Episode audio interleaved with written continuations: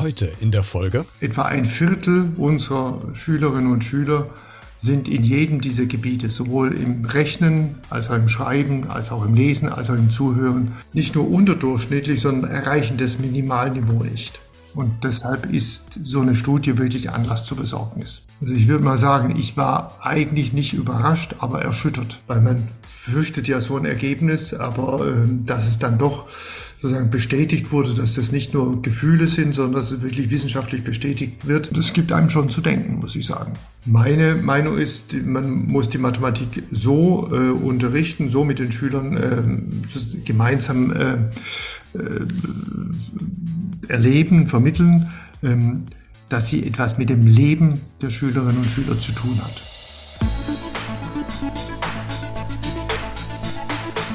Beredet mit Christian Becker. Hey, das bin ich. Vielen Dank fürs Einschalten. Freut mich sehr. Lass uns loslegen mit einem spannenden Thema. Herr Professor Beutelsbacher, es gibt die IQB-Studie und für alle die, die jetzt diesen Podcast hören, die jetzt vielleicht nichts mit Mathedidaktik oder Deutschdidaktik oder mit Lehrämtern zu tun haben, können Sie uns ganz kurz erklären, was diese Studie eigentlich ist und was es damit auf sich hat, damit wir später äh, in die Tiefe reingehen können. Was ist die IQB-Studie genau? In dieser Studie wurde sozusagen das Leistungsvermögen von Viertklässlern untersucht ähm, in Mathematik und Deutsch und in, dem, in der Fähigkeit zuzuhören.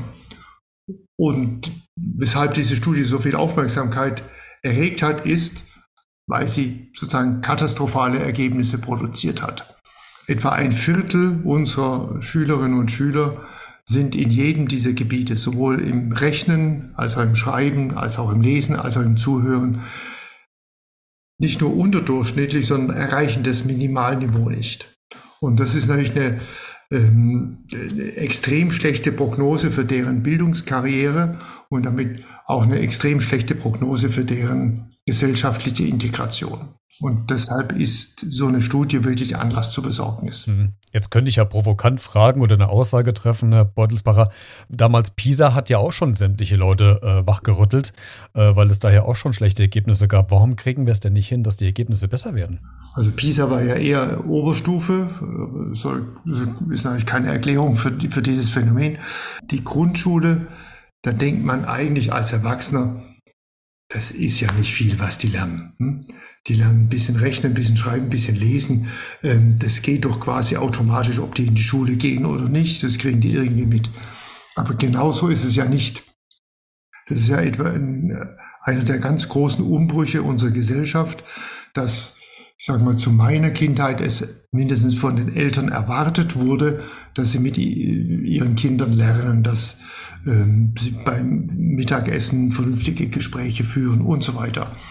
Äh, diese Strukturen gibt es ja nicht mehr hm? oder nur noch in sehr eingeschränktem Maße. Es gibt bei vielen, in vielen Familien kein gemeinsames Essen mehr, kein gemeinsames Mittagessen, kein gemeinsames Abendessen, wo solche Sachen geleistet werden könnten und auch sozusagen das Gemeinsame sich auf den Weg machen. Wir lernen jetzt lesen oder wir lernen schreiben oder wir lernen rechnen. Ähm, das gibt es nicht. Insofern muss die Schule und glaube ich insbesondere die Grundschule viel, viel mehr Aufgaben erledigen oder musste sie jedenfalls versuchen, als es früher der Fall war. Und das ist, glaube ich, eine, eine, ein, der Hauptgrund des Problems. Gehen wir nochmal zurück zur Studie. Waren Sie denn überrascht über die Ergebnisse, die dann kamen, oder haben Sie schon fast damit gerechnet, dass das passiert, was diese Studie jetzt zeigt?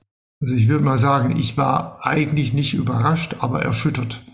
Ähm, weil man fürchtet ja so ein Ergebnis, aber äh, dass es dann doch sozusagen bestätigt wurde, dass das nicht nur Gefühle sind, sondern dass es wirklich wissenschaftlich bestätigt wird, also un, unzweifelhaft, feststeht, das ist schon das gibt einem schon zu denken, muss ich sagen. In Vorbereitung auf das Gespräch, ich habe natürlich auch mal in die Studie ähm, mal, mal, reingeschaut und ähm, ganz interessant ist, ähm, es gibt eine Landkarte, da ist mit Prozentwerten angegeben, in, aufgeteilt in Deutsch, Lesen und in äh, Mathematik, äh, wie viel Prozent in den jeweiligen Bundesländern die Viertklässler die Minimalziele oder die Mindeststandards vielleicht nicht erreichen. Und da gibt es ja wieder ein Gefälle, beispielsweise in Hessen. Wir leben gerade in Hessen, Sie äh, in Gießen, ich in Kassel, sind es 21 oder aufgrunde 22 Prozent. Bayern ist mal äh, wieder bei 13 Prozent, das heißt, die sind wieder sehr niedrig angesetzt. Machen es die Bayern wieder besser als die Hessen? das ist ja so ein ewiger Kampf auch. Oder warum ist das so unterschiedlich äh, in, in, in Deutschland? Warum fällt das so unterschiedlich in den Bundesländern aus? Also ich glaube, das gibt schon die, die soziale Struktur wieder. Ähm, äh, wenn man noch weiter nach Norden geht, Bremen ist ja der Spitzenreiter. Ähm, Mit knapp 36 Prozent muss man, muss man sagen, ja. Ja. Genau, also das ist also Bayern 13 Prozent, ähm, Bremen 36 Prozent, das ist ein Faktor 3 dazwischen. Ähm, äh, ich glaube, das zeigt sich ja in vielen, vielen Bereichen, dass einfach Länder wie Hessen oder auch Nordrhein-Westfalen so einfach ganz andere Problemlagen haben als Bayern, was noch relativ in traditionellen Familienstrukturen, traditionellen Sozialstrukturen arbeiten kann. Das ist nicht deren Verdienst, äh, aber das ist einfach eine Tatsache, äh, die auch diese Ergebnisse so, so erklärbar macht. Wie oder was hat denn für einen Effekt Corona die letzten zwei Jahre? Ich meine, das wird ja ähm, auch eine Rolle gespielt haben, weil viele Schülerinnen und Schüler nicht ähm, lernen konnten, weil sie ja nicht in der Schule waren. Es waren über ein halbes, dreiviertel Jahr die Schulen zum Teil zu. Es gab noch Fernunterricht. Einige Schülerinnen und Schüler hatten vielleicht den, den Vorteil, dass sie ein Elternhaus haben, was relativ bildungsnah war, was dementsprechend aufpuffern konnten, andere nicht. Welchen Einfluss hat äh, Corona in, in dieser Studie? Also ich denke, für die Grundschulen, für die Grundschülerinnen und Schüler hatte das einen enormen enormen Einfluss. Ähm, ältere Schüler, die schon gelernt haben, selbstständig zu arbeiten, die können mindestens prinzipiell in so einer Lage besser bestehen ähm, als die ganz Kleinen, die ja noch auch Unterstützung brauchen, die die Gemeinschaft brauchen, die auch äh, speziellen Zuspruch, Förderung durch die Lehrerinnen und Lehrer oder Lehrer brauchen. Ähm, ich glaube, dass das ein einen gewaltigen Effekt hatte, der auch schwer aufzuholen sein wird. Das geht ja nicht, indem wir jetzt sagen, wir machen wieder normalen Unterricht und jetzt ist alles wieder gut, sondern das sind ja Defizite oder Verletzungen oder, oder seelische ähm, Fehlentwicklungen, ähm, die lange brauchen, bis sie wieder in einen normalen Zustand kommen. Lassen Sie uns mal so einen kleinen Blick in die Praxis werfen. Sie sind ja ansässig auch im Mathematikum in Gießen. Wer das nicht kennt, das ist ein interaktives Mitmachmuseum, nenne ich es mal, wo es rund ums Zahl, um Zahlen und um Mathematik geht. Was nehmen Sie denn wahr, wenn Schülergruppen, ganz egal welche Klassenstufe, welche Alters, wenn die zu Ihnen kommen? Merken Sie dann in den Gesprächen mit den Kindern, hier ist ganz hoher Nachholbedarf? Gibt es Felder, die besonders vernachlässigt wurden? Geometrie, Arithmetik? Also was nehmen Sie wahr, wenn die Schülerinnen und Schüler Schüler bei Ihnen vor Ort im Mathematikum sind?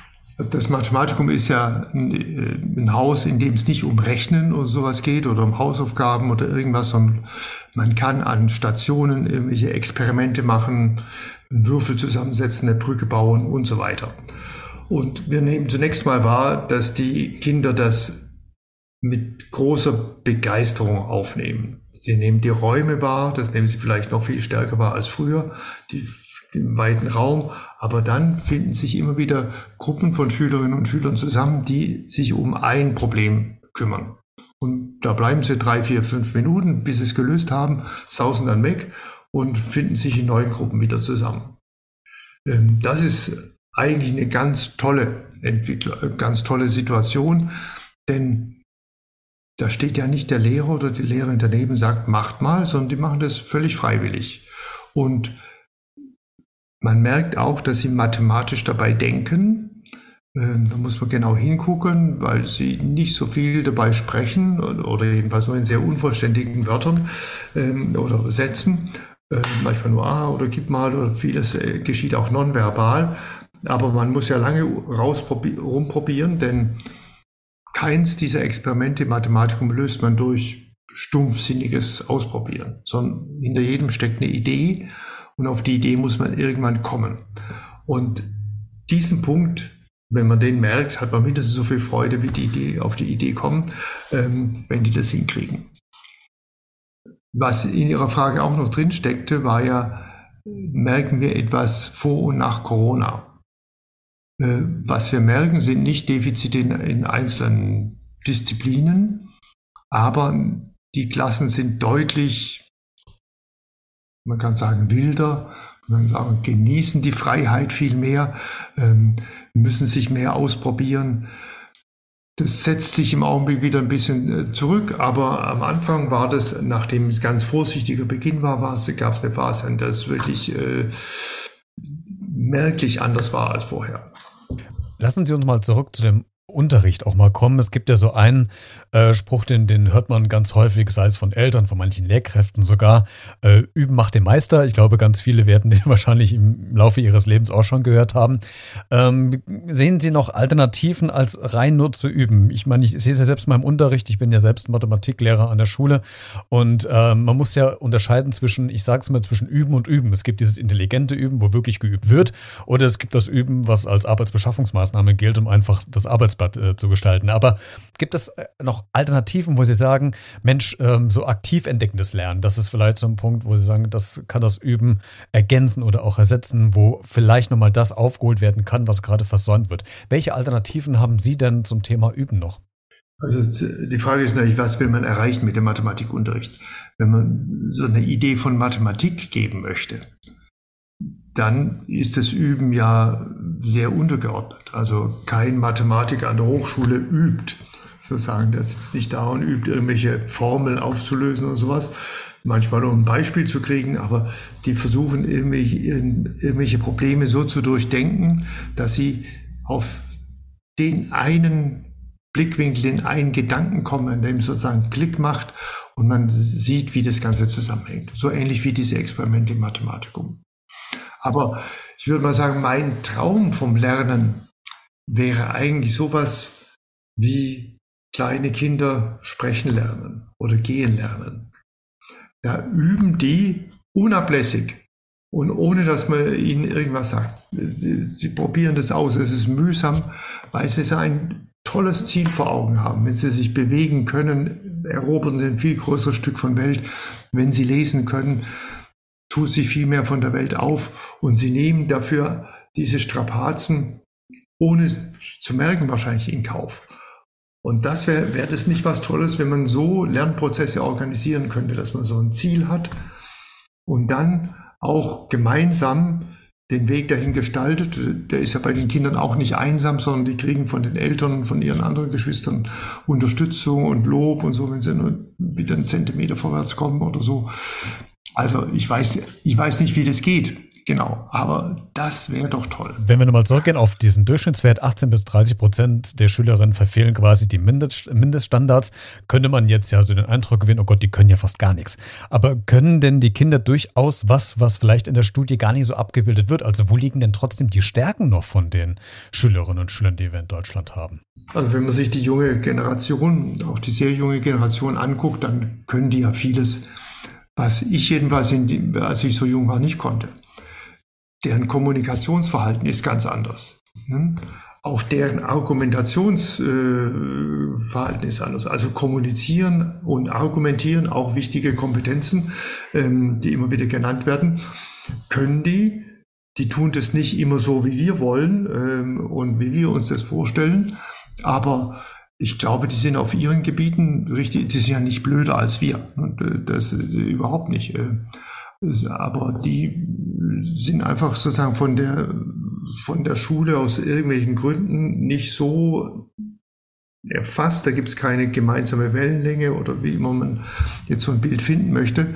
Ähm, aber in ihren Bereichen, in denen sie sich authentisch zu Hause fühlen, dort sind sie richtig gut. Thema Motivation im, im Mathematikunterricht, beziehungsweise mit Mathematik an sich. Es gibt ja in vielen Köpfen von uns, die vielleicht jetzt diese Podcast-Folge hören oder ihre, ihr Interview lesen, ihr Artikel lesen, äh, vielleicht doch noch so die Denke, oh Gott, ich hatte immer Angst vor, vor Mathematik, Angst vor Zahlen, ich äh, blockiert, äh, sei es aus welchen Gründen auch immer, weil vielleicht der Lehrer blöd war, weil der Unterricht nicht handlungsorientiert war, weil ich eine schlechte Erfahrung mit der Mathearbeit gemacht habe, ganz egal. Der Umgang mit, mit Fehlerkultur und mit, mit Ängsten ist äh, gerade in speziell mit Mathematik, Deutsch lasse ich mal außen vor. Ist das immer noch was, wo Sie auch sagen, okay, da, da müsste man auch noch mal ran, dass man auch die Angst vor Mathematik nimmt? Ich frage deswegen, weil ich fünf Jahre lang Studierende an der Uni Kassel in Mathematik mit ausgebildet habe und habe da mal gefragt, wenn Sie es jetzt nicht hätten studieren müssen, weil in Hessen, an Kassel ist es ja Pflicht äh, unter anderem, hätten Sie es ja trotzdem gemacht. Jetzt wird die Antwort Sie wahrscheinlich nicht überraschen. Also es war nur ein geringer Prozentwert oder ein Bruchteil, die das freiwillig gemacht haben. Wie schaffe ich es denn, vielleicht haben Sie da Tipps, wie schaffe ich es denn so, die, diese, ich weiß nicht, ob Angst vielleicht das richtige Wort ist, aber so die, das Vorurteil gegenüber Mathematik abzubauen, dass es auch spannend sein kann, dass es, dass es Spaß machen kann, dass es nicht, oh Gott, jetzt kommt der Herr Becker mit den großen Zahlen auf mich zu. Also, hm, wie können wir da vielleicht noch so ein bisschen Mut machen, mehr an, an Mathematik ranzukommen? Also zunächst mal das mit der Angst, das ist eine Tatsache. Ähm, viele, viele, also jedenfalls in meinem Umfeld, aber ich glaube in jedem Umfeld gibt es Menschen, die muss man nur darauf bringen, mal im Gespräch dann sagen, na klar, und immer die Situation, ich wurde vor an die Tafel gerufen und dann wusste ich gar nichts mehr. Hm? Genau, der Klassiker. Ähm, es ist ein bisschen nicht ganz einfach auszumachen, woran das liegt. Ähm, ich denke, dass ein Punkt ist, dass Mathematik sehr klar unterscheidet wie keine andere Wissenschaft zwischen richtig und falsch. Was zunächst mal was Gutes ist. Ne? Da gibt es keine Zweifel. Aber es ist auch unbarmherzig. Was nicht hundertprozentig richtig ist, ist im Grunde schon falsch. Und da kommt ein Zusatzeffekt hinzu, dass das dann ganz automatisch so gesehen wird, wenn man nicht aktiv dagegen ist, dass der Lehrer, die Lehrerin sozusagen der Herr über richtig und falsch ist. Und das erzeugt Macht und das erzeugt Angst, das ist völlig klar. Also ich denke, ähm, äh, die Angst vor Mathematik kann man dadurch, ähm, ist auch unser Weg, ähm, völlig einebnen, indem man die Kinder und Erwachsenen dazu bringt, selber was zu machen. Und wenn sie solche Experimente machen, das sind ja alles potenzielle Erfolgserlebnisse. Und zwar richtige Erfolgserlebnisse. Nicht ein Haken, den ich in meinem Heft kriege, äh, sondern das ist ein Würfel, den ich gebaut habe. Den kann jeder sehen, den kann ich fotografieren und kann meiner Lehrerin zeigen, meinen Kumpels zeigen. Das ist richtig gut und das stärkt meine Persönlichkeit. Also das äh, eins, meine, ein Credo, das ich habe, Mathe ist nicht dazu da, Menschen klein zu machen, das Rückgrat zu brechen, sondern Mathematik ist, ist eigentlich die Wissenschaft, die die Menschen stärkt. Denn ähm, ist mir immer wieder passiert, dass ich an der Tafel irgendwas falsch rechne. Und ersten Semester und dann meldet sich zaghaft ein Student, eine Studentin und sagt, muss diese 5 nicht eine 6 sein? Und dann mache ich erstmal so eine kleine Predigt und sage, wenn wir jetzt äh, in Philosophie wären, würde ich sagen, lesen Sie erstmal Hegel oder Kant oder sowas, dann können wir weiterreden. Aber in Mathe können wir das jetzt diskutieren und wir werden sehen, was richtig ist. Wahrscheinlich habe ich einen Fehler gemacht und Sie haben recht. Also das ist, da ist eine viel, im Prinzip ein viel gleichberechtigteres Verhältnis als in anderen Wissenschaften. Ja. Und wenn man das mehr in den Vordergrund stellen, dann äh, entfällt auch die Angst von der Mathematik. Ein Stichwort, was Sie gerade genannt haben, dieses gleichberechtigte Interesse. Ich will es ein bisschen ähm, umswitchen und übertragen auf die Mathematik in der Schule. Ähm, ich kann jetzt nur aus der Sicht von einem Grundschullehrer sprechen, aber was mir auffällt und ich ähm, betrachte so ein bisschen mit Sorge, wenn ich das Verhältnis zwischen Arithmetik und Geometrie mir im, im Unterricht anschaue, dann fällt ganz arg auf, dass ähm, ich mach's mal ganz grob, zwei Drittel Arithmetik, ein Drittel Geometrie vielleicht im Unterricht verankert wird. Es war früher schlimmer. ja, genau. Also wir sind schon auf einem besseren Weg, aber es ist immer noch, wir sind noch weit vom Ausgleich entfernt. Aber ähm, wo ich auch mal denke, und das erlebe ich in meinem Alltag, Herr Beutelsbacher, dass gerade die Kinder, die in Arithmetik vielleicht gar nicht so gut sind, aus welchen Gründen auch immer, äh, durch die Geometrie aber die Chance haben, trotzdem Erfolgserlebnisse in der Mathematik zu bekommen, weil das ein ganz anderer Bereich ist, der bei den Kindern angesprochen wird und ich dadurch auch diese Motivation Innovation und sowas fördere. Und da frage ich mich, ähm, warum A, gut, da werden Sie wahrscheinlich auch keine großartige Antwort zu finden, aber warum wird A so Geometrie vernachlässigt und äh, B, da können Sie bestimmt was zu sagen, warum ist vielleicht ähm, Geometrie wichtig, um das auch bei den Lehrkräften nochmal zu initiieren, dass bitte auch Geometrie mehr reingenommen wird als vielleicht nur drei, vier Buchseiten in einem 120-seitigen äh, Mathematikarbeitsheft. Also äh, welchen Stellenwert hat Geometrie, den es vielleicht im Alltag gar nicht, ähm, ja, gar nicht schafft, im Unterricht aufzufinden? Wie, wie sehen Sie das da?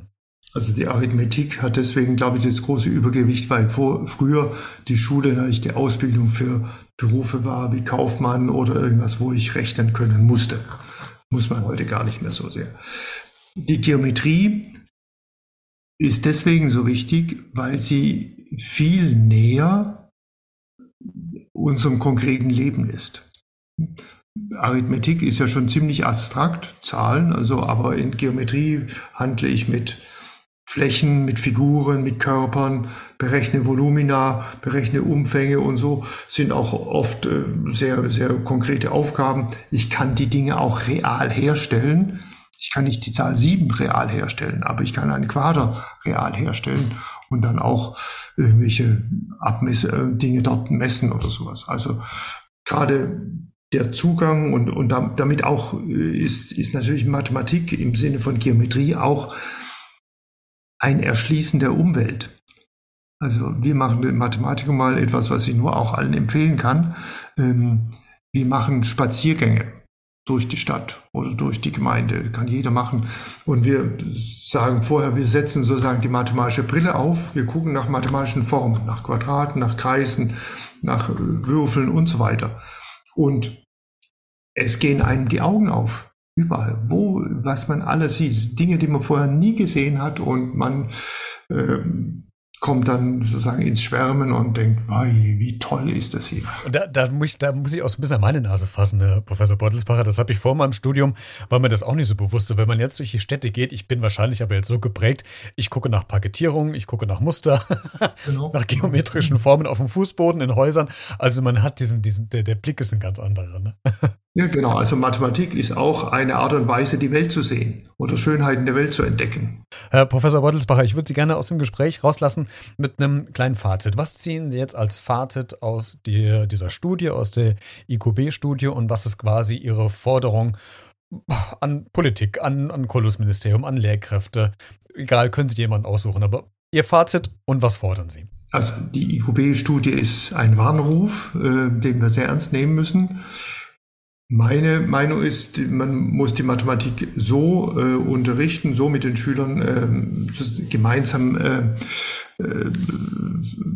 erleben, vermitteln, ähm, dass sie etwas mit dem Leben der Schülerinnen und Schüler zu tun hat.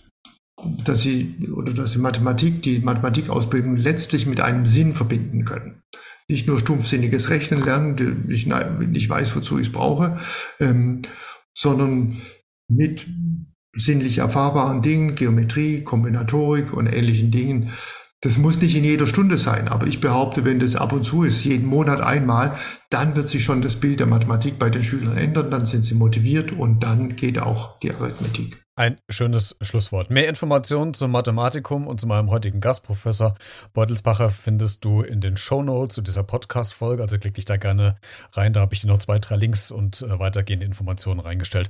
Herr Professor, äh, Professor Beutelsbacher, vielen Dank, dass Sie heute äh, zu Gast waren und dass Sie uns einen kleinen Einblick hinter diese EQB-Studie gegeben haben, beziehungsweise auch so einen kleinen Einblick hinter die Mathematikdidaktik, die doch umfangreicher ist, als man sich vielleicht vorstellt, wenn man nicht tagtäglich damit zu tun hat. Vielen Dank, dass Sie zu Gast waren. Sehr gerne.